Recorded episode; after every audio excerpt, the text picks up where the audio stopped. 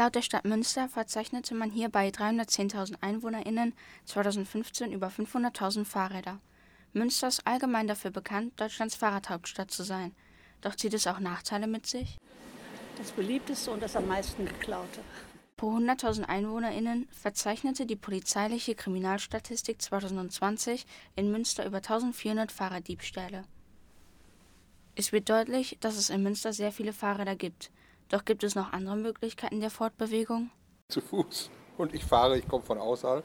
Ich fahre mit dem Auto rein. Jetzt äh, parke ich am Hindenburgplatz und gehe dann zu Fuß. Auch mit dem Fahrrad oder mit dem ähm, Elektroauto? Zu Fuß, weil ich Fahrradfahren wäre für mich zu gefährlich. Es ist umständlich, wenn man dann irgendwo halten muss, ja. Aber sonst bin ich immer Fahrrad gefahren. Als ich in Münster noch gewohnt habe, auch mit dem Fahrrad hauptsächlich während des Studiums und ähm, später zum Teil mit dem Auto. Und was ist eigentlich mit den öffentlichen Verkehrsmitteln? Habe ich auch eine ganze Zeit benutzt, um mit der Bahn zum Beispiel zu fahren oder halt um zum Bahnhof zu kommen. Ah, also öffentliche Verkehrsmittel nutze ich im Moment eher weniger, auch wegen Corona, ehrlich gesagt. Ja, meistens so zur Schule oder halt äh, zur Arbeit, sowas halt. Und wenn ich, wenn ich zu Fuß laufen kann, dann mache ich es auch ey, öfters, lieber als mit den öffentlichen Verkehrsmitteln. Genau. Also wir haben ähm, das Problem, dass man lange auf den Bus warten muss, dass die ähm, ähm, ja, äh, dass man dann auch nicht direkt zu dem Punkt kommt, wo man hin will.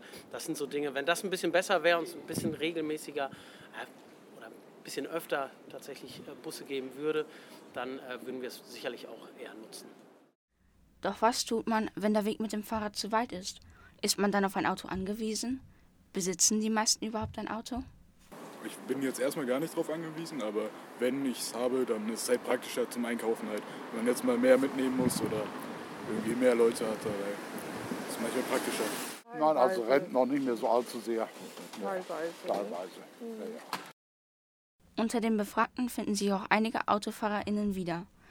Autos sind bekanntlich aufgrund ihres CO2-Ausstoßes eine Belastung für die Umwelt. Ist das ein Grund weniger zu fahren? Naja gut, es ist ja bewiesen, dass äh, äh ja, dieser CO2-Ausstoß ähm, schlecht für die Umwelt ist. Und ähm, gut, die E-Mobilität äh, ist sicherlich ein bisschen besser, wobei die Herstellung von Batterien auch nicht äh, ohne Umweltverschmutzung geht. Ähm, ich weiß nicht, ob das wirklich äh, die letzte Technik ist, die da hilft, aber im Moment ist es die bessere Alternative sicherlich ja, zum Verbrennungsmotor. Ja, ich würde versuchen, so wenig wie möglich zu benutzen. Aber für manche Sachen ist es halt dann wirklich praktischer oder man halt, geht es halt nicht anders. So deswegen. Ja. Auf jeden Fall. Ja. Die Umwelt wird weniger belastet. Je weniger gefahren wird, ist klar. Mhm. Unser Verdacht wurde bestätigt. Zwar gibt es auch AutofahrerInnen, FußgängerInnen und Personen, die öffentliche Verkehrsmittel benutzen. Jedoch überwiegt die Anzahl an FahrradfahrerInnen stark und das wird sich vermutlich in absehbarer Zeit kaum ändern.